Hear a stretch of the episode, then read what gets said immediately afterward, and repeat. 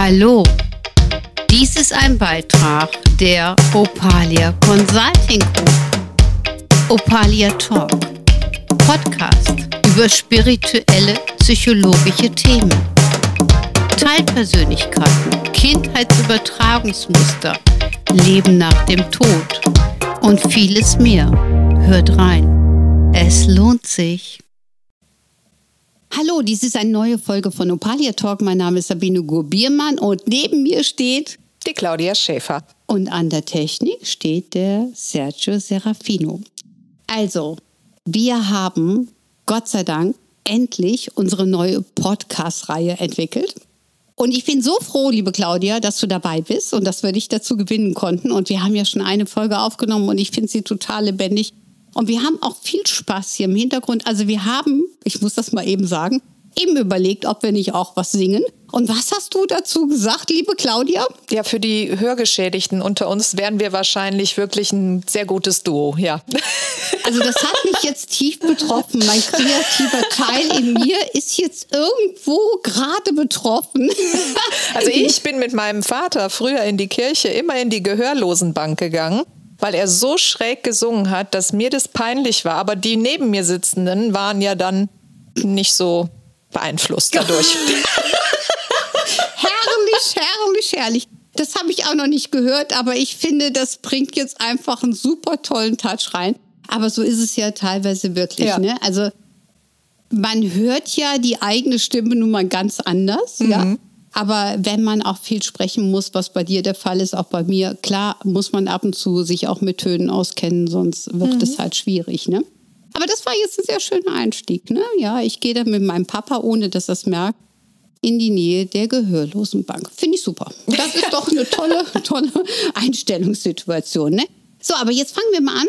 Wir wollten ja über das innere Kind reden, aber eigentlich fangen wir ja gar nicht an. Wir sind ja schon mittendrin. Genau. Ne? Nämlich, wir haben ja gerade alle gelacht. Ich meine, hoffentlich andere auch noch. Und zum Lachen brauchen wir unsere inneren Kinder. Wenn also unsere inneren Kinder viel zu ernst sind, dann können wir nicht lachen. So, wenn wir, wenn die frei sind und wir fühlen uns gut, dann können wir über alles Mögliche lachen. Ne? Dann könnte es, was weiß ich, eine falsche Wimper fällt runter, da lachen wir uns kaputt, was anderes passiert, lachen wir uns kaputt. Ne? Also, was passiert denn eigentlich, wenn wir lachen? Hat, hast du eine Idee? Also für gewöhnlich ist es ja eine Bewertung, die uns äh, unbewusst durchs Hirn rauscht, ja. Und äh, je freier ich bin mit meiner Bewertung, desto mehr bin ich kreativ und kann auch aus einer schlechten Situation wieder eine gute machen, indem ich es, ne, indem ich es lustig betrachte. Das genau. können wir als Kinder noch sehr, auch unbewusst, ja. Die Bewertung kommt ja meistens dann vom Erwachsenen, der einem dann erstmal sagt, nee, jetzt nicht. Ja, jetzt bitte nicht lachen. Das ist natürlich auch in vielen Situationen wichtig. So lernen wir auch, uns quasi gesellschaftlich zu benehmen, aber ähm, man darf nicht irgendwie in der späteren Folge immer zum Lachen in den Keller gehen. Ne? Richtig, genau. Also du hast jetzt äh, zwei sehr schöne Komponenten angesprochen. Auf der einen Seite das innere Kind oder Kinder überhaupt, die ja wirklich lachen können und auch lachen sollen, weil das ganz wichtig für die Entwicklung ist. Aber wenn wir nicht mehr lachen können, auch als Erwachsene, dann wird unser Leben schwer. Weil gerade wenn wir lachen, jetzt mal alleine auch für die Gesundheit, wenn wir das esoterisch betrachten, ne, wir haben ja unsere Aura und durch diese Vibration, was mhm. auch übrigens äh, bei Orgasmus passiert, aber ich wollte es jetzt einfach nur noch mal erwähnen, ja. Andere also, Folge heute hören Kinder zu. genau. Ja, aber, aber es ist dasselbe System. Ja. Wenn wir viel lachen können, dann rütteln wir auch den Körper und wir befreien uns unheimlich. Und für den Körper ist das wahnsinnig wichtig und gut. Also Menschen, die nicht lachen können, und viele werden dir auch x Gründe geben, weswegen sie nicht lachen können, ja, diese Menschen leben eigentlich immer schwerer. Also die Last wird immer mehr. Und wenn wir über uns selber lachen können, dann sind die Belastungen nicht so stark und wir sind wesentlich befreiter. Also es hat auch einen sehr gesundheitlichen Aspekt. Und diese Teilpersönlichkeiten, ich lasse dich sofort, diese Teilpersönlichkeiten, die das Thema vom Elternhaus übernehmen, auch du darfst das nicht und jenes nicht, wenn die zu laut werden in uns, dann vergeht uns wirklich das Lachen. Genau. Ne, also du hattest eben gesagt, ne, Lachen wirkt auch auf den Körper. Es gibt ja tatsächlich Lach-Yoga, ja. Und, äh, das kann das, ich auch noch nicht. Wie geht ja, das denn? Ich ja, mache ja, also die, lach mich dabei ja, kaputt. Ja, musst du mal googeln. Also hochspannend. Ich habe auch mal eine halbe Sitzung mitgemacht. Wieso nur eine halbe? Das hast du nicht länger durchgehalten. Ich konnte nicht mehr. Ich hatte wirklich Schmerzen im Kiefer. Okay. Es ist schon anstrengend. Vielleicht ja? sollen wir das hier auch mal machen. Ja, können wir ja machen. Das wird bestimmt sehr lustig. ja, es geht bis auf Zellebene runter, die Schwingung, ähnlich wie bei der Klangschalenmassage. Ne? Also da wussten die alten äh, Gelehrten schon auch, was sie da tun. Ja. Mhm, mhm, genau, genau. Aber das äh, mit dem Lach-Yoga, das muss ich wirklich mal googeln. Also darüber müssen wir noch mal reden. Also das, das ich stelle mir das gerade vor, weil ich natürlich, ich, ich mache jetzt kein Yoga, also ich bin auch nicht unsportlich, aber ich bin jetzt kein Yoga-Freaky. Ähm, aber letztendlich, ich weiß ja ungefähr, wie es funktioniert und das stelle ich mir gerade sehr spannend vor. Gut, aber das auch wieder ist mein inneres Kind, was sofort eine Geste nimmt und geil, das muss ich mir angucken, das muss ich mir anschauen. Und dann muss ich auch immer gucken, dass ich ernst genug bleibe. Aber wir wollen ja gerade diesen Podcast auch so gestalten, dass unsere inneren Kinder dabei sein dürfen und dass sich vielleicht auch andere innere Kinder von den Zuhörern mit einklinken können und auch Spaß an dem Ganzen haben. Weil meine Devise ist ja egal, was ich tue, ich soll Spaß dran haben. Also auch wenn ich mal die Küche aufräumen muss, was wir natürlich regelmäßig machen, ist ja logisch, räumt sich ja nicht von alleine. Aber wenn ich das mit Widerwillen mache, dann dauert das Ewigkeiten und nervt mich bis zum geht Dann lieber abgerockt, mal eben gemacht, ja. Und alles, soweit es geht, mit Freude und Spaß. Das ist meine Lebenseinstellung. Ja, das ist ja auch etwas, was man von zu Hause auch wieder abguckt als Kind. Ne? Wenn die Mutter bei allem Respekt vor Müttern natürlich, was ja auch ein ganz, ganz, ganz äh, facettenreicher Job ist, will ich mal so sagen, gerade die Küche sauber gemacht hat und das Kind kommt mit dem Kakaobecher und stolpert, dann ist das äh, im ersten Moment für das Kind ein Schock. Ja, das macht es ja auch nicht extra. Und wenn Och. dann in dem Moment ne, natürlich nicht drüber gelacht wird, ja, äh, also nicht schadenfreudig, sondern äh, die Mutter eine starke Bewertung auf ihr eigenes Tun ne, drauflegt, also sowas wie, äh, du hast keinen Respekt davor, dass ich hier gerade alles sauber gemacht habe, dann wird es fürs Kind später schwierig, über eigene Fehler auch zu lachen. Ja, zumal ja auch Kinder im gewissen Alter überhaupt gar nicht verstehen, was die Mutter sagen was da will. Los Wenn die dann genau. auch noch so erwachsen spricht, du hast keinen Respekt vor meiner Arbeit mhm. oder so, kann ein Kind ja gar nicht zuordnen. So ne? ist es. Und ich meine, natürlich reagieren wir Erwachsenen auch nicht in jeder Situation, dass sie sagen, Moment, alles klar, ich habe jetzt hier den Elternführerschein gemacht. Den haben wir nämlich alle nicht gemacht. Mhm. Ich weiß auch gar nicht, wo man den absolviert. Egal. So, und dann liest du ein Buch, ja, und dann heißt es da, du musst dem Kind positiv begegnen und, und, und. Und dann kommt so eine Situation, ja, und dann bist du vielleicht nicht ganz so glücklich oder mhm. in deiner Reaktionsfähigkeit als Mutter. Ähm, und meine Devise war immer, egal was ist, also auch wenn ich da mal rumgeschnauzt habe, kurz danach bin ich drauf zu und dann habe ich es einfach geklärt. Genau. Und dann habe ich gesagt, weißt du, tut mir leid, aber ich war eben ein bisschen genervt, die Mama war gerade genervt. Ich finde auch als Mutter muss man sich auch mal den Freiraum geben und sagen, lass mich mal eben, geh mal ein bisschen spielen, ich will mal ein Buch lesen, ich brauche was Zeit für mich. Ja, aber ähm, auch wirklich das Thema der Entschuldigung finde ich persönlich wieder ein ganz wichtiges Thema, was ich persönlich aus meiner Kindheit nicht kenne. Und was ich auch bei vielen, vielen Kunden kennengelernt habe, dass das nicht passiert ist, weil Kinder ja. können unheimlich sich wieder befreien, wenn Themen entschuldigt sind. Ansonsten prägt sich das nämlich ein. Genau. Ne, man nimmt sich äh, dann auch die Schuld, ja, dass man Mama irgendwie an der Stelle jetzt gerade ja, respektlos behandelt hat und nimmt das so für sich mit. Ja, so. Das wird nicht korrigiert. Ja? Genau, mhm. genau. Und dann hätten wir die Situation so in uns geparkt. Jetzt gehen wir mal ein bisschen ins Erwachsenenalter in diesem Beispiel. So, und dann hat dieses Mädchen als Frau einen Partner und verschüttet Wein. Und der reagiert genauso ähnlich in der Energie, andere Worte, wie die Mutter. Und was passiert dann mit der jungen Frau? Stress, ja. Man fühlt sich schuldig, ja, man äh, ist nicht mehr dem Partner gegenüber frei mhm. ne?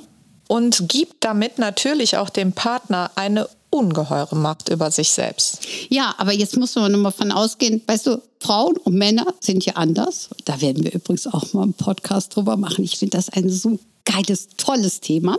So, weil in den Reaktionsmöglichkeiten, weil es ist nämlich so, die meisten Männer, die wollen gar nicht, ja, die haben natürlich auch ihre Prägung, ne? ne? Jungs sind von, von Frauen erzogen, das ist einfach Fakt. So, und wenn dann ne, diese Partnerin auf einmal ein Verhaltensmuster in der Energie zeigt, das heißt, sie hat eine Betroffenheit, spürt er das natürlich sofort. Hat sich vielleicht einen schönen Abend gewünscht und sie ist betroffen. Dann geht er am besten dahin und sagt, Schatz, hast du was? Sagt sie, nein, was, was denkst du denn? Ne? Also, ne, aber man merkt es ja in der Energie. Das heißt, im Grunde genommen, dieser Energiewechsel, dieses Spiel dieser Energien hat sehr viel mit den Teilpersönlichkeiten zu tun. Weil wenn ein betroffenes Teil sich meldet in mir, dann spürt das im Grunde genommen jeder. Das ist dasselbe Prinzip, mal kurz umgeschwenkt, Prüfungsangst. Das ist so ein ganz tolles Thema, ja. Wir lernen mit einer Teilpersönlichkeit und wir haben alles im Kopf und wir wissen, wir schaffen das, dieses Teil. Dann kommt aber ein Angstteil gepaart, hat sich in diese Prüfung mit reingeklinkt und das sagt, wir schaffen das nicht. Wir schaffen das nicht. Wir schaffen das nicht. Und dann spürt natürlich derjenige das und sagt, boah, ich habe Prüfungsangst. Eigentlich hat er nur Angst, dass diese Teilpersönlichkeit, die sagt, wir schaffen das nicht, die Regentschaft während der Prüfung übernimmt. Und je weniger man das sortiert, desto eher passiert das. Dann gehst du mit all dem Wissen in die Prüfung.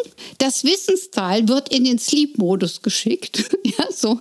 Das Prüfungsangshteil kommt nach vorne oder das Angstteil sowieso. Und in dem Moment hast du einen sogenannten Blackout. Da sprechen viele Menschen von. Das ja. ist aber genau das Muster, worüber wir reden. So, und wenn man das weiß, und das ist ja deine Arbeit und auch meine Arbeit, dann kann man das trainieren. Richtig. Also das, was ja der Mann an der Stelle in diesem Moment gar nicht mitbekommen hat, ist ja, dass das Kind oder vielmehr die Frau mit dem inneren Kind einen Dialog hat, den, es, den, den sie kennt. Er kennt den Dialog aber nicht. Ja? Nein, nein, er spürt ne? es nur. Er spürt, mhm. spürt es nur und wird damit äh, eigentlich mit äh, zum Spiegelhalter, könnte man so mhm. sagen, wie mhm. du es immer so schön mhm. formulierst, mhm. ja. Eigentlich, um dass auch die Frau was in sich erkennen kann.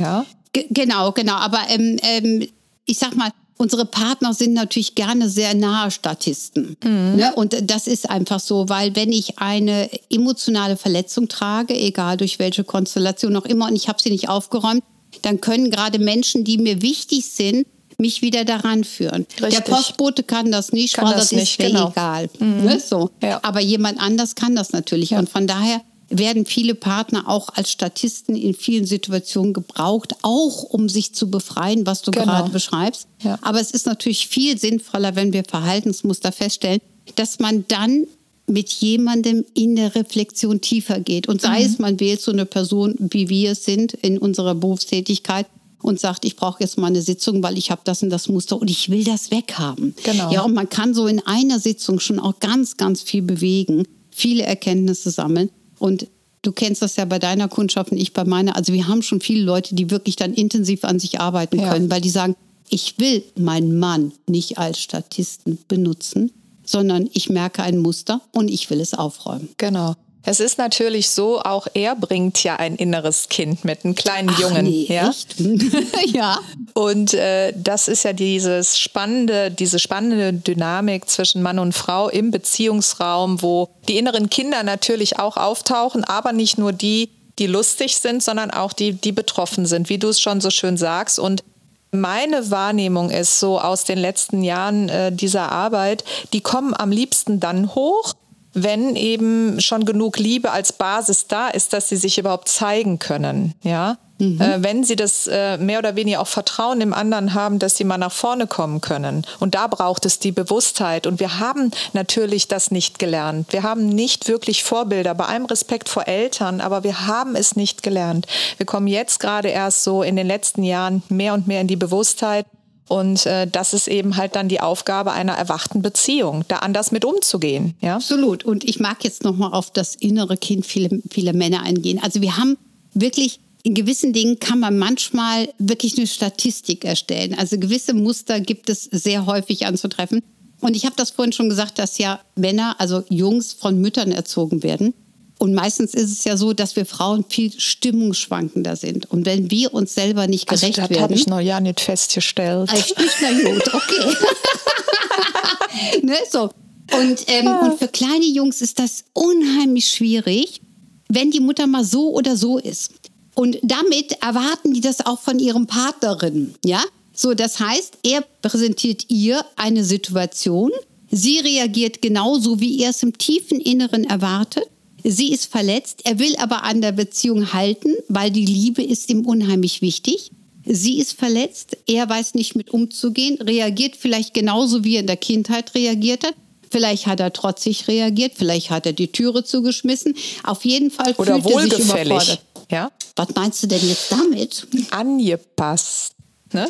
Ja, das kann auch sein, Ja, aber in der Energie ist es immer anders spürbar. Das ist ja so, ne? Also ich sag mal, wir zwei sind ja sehr sensitiv, auch hier mit dem Sergio im Raum, vollkommen klar. Wir können uns nichts vormachen. Wenn du mich nicht magst, werde ich das direkt spüren. Da können wir einen Podcast direkt in die Ecke schmeißen, den kriegen wir niemals hin. Dadurch, dass wir aber energetisch sehr kompatibel sind, weil wir uns auch mögen und auch unsere Zieldefinition leben, bekommen wir das natürlich auch wunderbar hin. Ja, das darf man nicht vergessen. Und wenn ich eine Beziehung leben will und sämtliche Widersacher mal aus dem Weg räume, nämlich da sind wir auch wieder beim Elternhaus, wenn die Eltern immer Probleme hatten miteinander, dann bin ich als Kind vielleicht schon drauf geeicht, dass eine Beziehung problematisch sein muss. Das heißt, eine Teilpersönlichkeit in mir sagt, äh, mal gucken, was bei dem nicht stimmt. Der hat eine Nase im Gesicht, wer weiß, was er damit macht. Ne? Also dann kommen ja ganz viele Situationen nach vorne. Aber wir wollen uns ja nicht rausschleichen, sondern es geht ja ums innere Kind in diesem Podcast, den wir gerade aufnehmen. Alle anderen Themen müssen wir noch mal wirklich so intensiv bearbeiten, weil sie sind so mega spannend. Und es ist ja nicht ein Thema, es sind viele Themen. So, was ich natürlich bei meinem inneren Kind auch immer beobachte, ist ja das Thema der Süßigkeiten. Jetzt mal ganz ehrlich gesagt, ja. Die Lebensmittelgeschäfte, ich meine, es ist ja eigentlich eine Sauerei. Ne? Man geht dann vorne entlang und irgendwo findet man die Süßigkeiten. Und was macht das innere Kind? Also nicht nur die äußeren Kinder, die wir natürlich auch überall sehen, die überall alles greifen können, sondern auch unser inneres Kind sagt, oh, ein Schokolädchen oder vielleicht doch ein Gummibärchen, ne, so. Und wie reagieren wir dann? Was machst du? Also es kommt wirklich drauf an, ähm, wie ich an dem Tag, sage ich mal, drauf bin. Ja, mit äh, dem Blick auf die Waage, ja, Das ist dann, Oder- das ist dann ein anderes Erziehungsteil. ein kleiner Griff an den Hosenbund zeigt, sind heute Gummibärchen auf dem Speiseplan oder eher nicht. Also man, ich merke natürlich schon Tage, wo ich dann irgendwie das mir mal so durchgehen lasse, weil ich äh, irgendwie Lust drauf habe, dann verschwindet das auch in meinem Einkaufswagen. Ja. Andere Tage, da ist es dann eher so, dass ich meinen inneren Dialog deutlicher wahrnehme und sage, nee, ich möchte jetzt eher werteorientiert mal meine Gesundheit ein bisschen äh, in den Vordergrund stellen, möchte das nicht. Ja, das Kind ist aber immer bedürfnisorientiert. Ja? Es ist so toll, wie du das gerade beschreibst. Das ist nämlich genau das, was passiert. Und das ist deine innere Mutter. Ja, wie wir das im äußeren Prinzip sehen, wenn wir ein äußeres Kind mit der Mutter, wo die Mutter sagt, nein, du kriegst es nicht. Also die machen das ja nicht, weil sie sagen, nein, mein, mein Kind, du kriegst keine Süßigkeiten, sondern die haben ja auch das Prinzip dahinter, zu viel süß ist nicht gesund und, und, und, und, und. Das ist eine Erziehungsmaßnahme. Das heißt, du erziehst, deine innere Mutter erzieht Genau. das Kind. Und das ist auch ganz wichtig. Es gibt sehr viele Menschen, die tun das nicht. Und wenn du das nicht tust, dann bist du irgendwann im Übermaß. Du hast aber bewusst formuliert, ich führe einen inneren Dialog, den haben wir ja sowieso. Das innere Kind sagt, "Ey, ich hätte aber gern das und das. Und da muss man aufpassen, dass nicht trotzdem irgendwas ins Einkaufswägelchen legt. ne? So. ja? Und deine innere Mutter sagt nein. Aber ab und zu gönnt sie sich das. Und genau das ist der Job der inneren Mutter. Und zwar nicht die Fürsorge für alle anderen, ja, hat, hat jeder hier genug, sondern die Fürsorge für sich selbst. Wenn wir kleine Kinder haben, müssen wir auch eine Fürsorge für diese kleinen Kinder betreiben, ganz klar, damit wir denen den Schutzraum geben, den sie auch brauchen für ihre Entwicklung. Aber wenn die Kinder größer werden, müssen wir das mütterliche Anteil wieder auf uns lenken und dafür sorgen, dass wir uns Gutes zuführen. Ja, wie du, du hast das eben so schön gesagt, ne? du kontrollierst dann, was nimmst du zu dir, wie bist du drauf, wie fühlst du dich? Ja, damit muss ich natürlich auch mein inneres Mutterbild, was meine Mutter mir vorgelebt hat, noch mal ein Stück weit überprüfen und an die heutige Zeit anpassen. Ja, Sehr schön. Ja, äh, genau. Früher waren Frauen ja nicht ganz so, ich sag mal, familiär, dass sie gesagt haben, ich bin selbstständig und ich mache das so, wie ich das möchte, sondern sie waren in der Familie eher darauf orientiert, dass es der ganzen Familie gut geht. Ich kenne es von zu Hause, dass Mutter dann einfach äh, gekocht hat, was der Vater und das Kind wollte und sie hat ihre eigenen Bedürfnisse oft zurückgestellt. Damit waren wir aber auch gefühlt immer in der Schuld, dass sie zugenommen hat. Das finde ich ja, auch super. Ganz spannender Dialog, den ich da in mir hatte. Oder wenn sie gesagt hat, nein, heute Abend gibt es keine Schokolade, du hattest heute Mittag schon oder so, dann bin ich Schlitzohr, ne? Natürlich runtergegangen zu Oma und Opa. Wir wohnten im gleichen Haus und der Opa sagte dann, ja, geh mal da an die Schublade, Kind, da liegt Luftschokolade. Kennst mhm. du die noch? Mhm. Ja, Mit ja, so Luftbubbeln genau, drin. Ne? Genau. Das ist nur Luft, das macht nicht dick. Und meine Mutter war in ihrer Autorität natürlich komplett untergraben. Ja. ja? Und so bin ich mit mir oft genug umgegangen. Absolut. Und ja. weißt du, was mir auch eben dazu eingefallen ist? Die Werbung von früher. Kennst du ja. die noch? Die saubere, schlanke Hausfrau, die alles versorgt und macht ja, und tut ja, und ja. in Freude ist, wenn sie das tun darf. Ne? Aber das war wirklich die das Zeit. Das war so. Aber mhm. ich finde das gerade so schön, wie du es geschrieben hast, vor allen Dingen mit dieser Luftschokolade. Ich glaube, ganz viele Zuhörer können sich gerade daran erinnern. Man sieht es ja auch immer in den Medien, Multimedia, Facebook und so weiter und so fort. So ab und zu schickt da mal jemand irgendwie ein Bild von einer vergangenen Süßigkeit, was wir natürlich von früher kennen, sagt, der erinnert sich noch daran. Und wir wissen genau, über welchen Jahrgang wir reden, brauchen wir nicht diskutieren. Ja, so. ja. Aber ja, es war jetzt wirklich sehr schön formuliert. Aber du hast ein ganz wichtiges Prinzip dabei rausgebracht. Wenn wir nämlich unsere innere Mutter, die ja auch ich sag mal, ihre Muster gelernt hat von der äußeren Mutter. Das ist ja immer eine Kopierung. Das heißt, wir mhm. gucken, wie hat unsere Mutter sich gelebt und kopieren gewisse Verhaltensmuster auf uns selbst und leben das danach.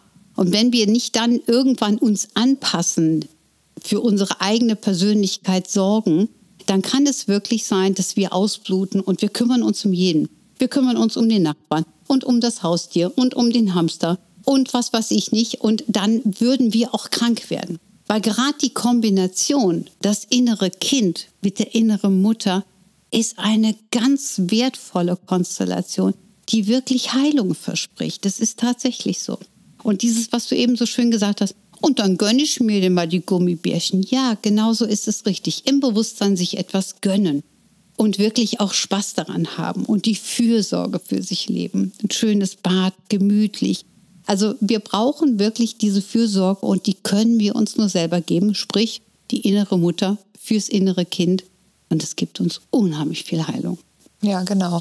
So nehme ich das auch wahr. Ja, und äh, der innere erwachsene Anteil wird dann, wenn man bewusst ist, also auf beides drauf schauen kann, auf die Mutter, auf das Kind, aber auch sich heute nochmal reflektiert, dann kann man erstmal von diesen doch mehr oder weniger teils Abhängigkeitsmustern loslassen. Ja, das innere Kind fühlt sich ja auf eine paradoxe Weise dann auch oft wohl in dieser Konstellation, auch wenn es mal nicht so schön war. Aber es ist ja trotzdem ein Elternteil anwesend und der gibt auf irgendeine Weise eine Sicherheit. Ja, Genau, es verlässt nicht das Gefängnis, ja, auch wenn genau. die Türen schon geöffnet, geöffnet sind. Ne? sind das, ja. ist, das, hat auch was mit Trauen zu tun. Mhm. Deswegen finde ich, das hast du auch äh, wunderschön jetzt nochmal auf den Punkt gebracht. Ich finde, es ist immer gut, wenn man mit jemandem auch reflektieren kann, um die Sicherheit zu bekommen, ja, dein Weg, den du vorschlägst, ist richtig. Und Tatsache ist so, wenn wir unser inneres Kind leben lassen, immer im Verbund der inneren Mutter, dann haben wir eine unheimliche Freiheit. Wir können lachen, wir können ganz bewusst entscheiden. Vor allen Dingen diese mütterliche Komponente mit dem inneren Kind gibt uns wirklich die Möglichkeit, ganz viel zu erleben und ganz viel für uns zu genießen. Und dann kompensieren wir auch nicht. Es gibt aber auch zum Beispiel Menschen, das finde ich auch mal sehr spannend, die sind total übergriffig. Das sind die inneren Mütter übergriffig. Ja, mhm. so. Ne, das heißt, die versuchen dann von dir noch den mütterlichen Anteil zu bewegen, mit in das System, in das eigene System zu reinzuwirken, rein, mhm. reinzuwirken genau. Mhm.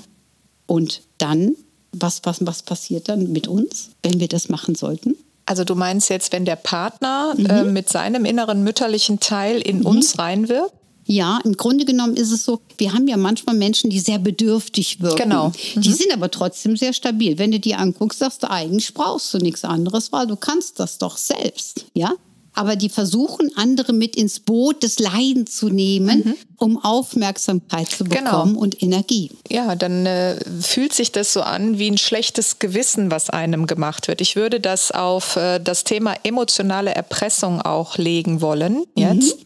und das ist auch ein ganz besonderes Thema, dann kann man einfach nicht wirklich frei sein, ja. Genau. Weil äh, der andere vielleicht eine erpresserische Mutter hatte, ja, mhm. die äh, ihn manipuliert, kontrolliert hat. Mhm. Und man selber nimmt dann wahr, warum, warum äh, bindet der mich jetzt in so eine Energie rein, mhm. ja, mhm. und will das gar nicht, ja, also ich dann oder der an, also die, die Frau, ne, so, genau. Genau, aber es passiert relativ häufig, mhm. also es passieren sehr viele Abhängigkeiten über das emotionale Erpressungsprinzip äh, und es engt einen immer komplett ein, weil mhm. wir können uns selber nur alles das geben, was wir haben wollen.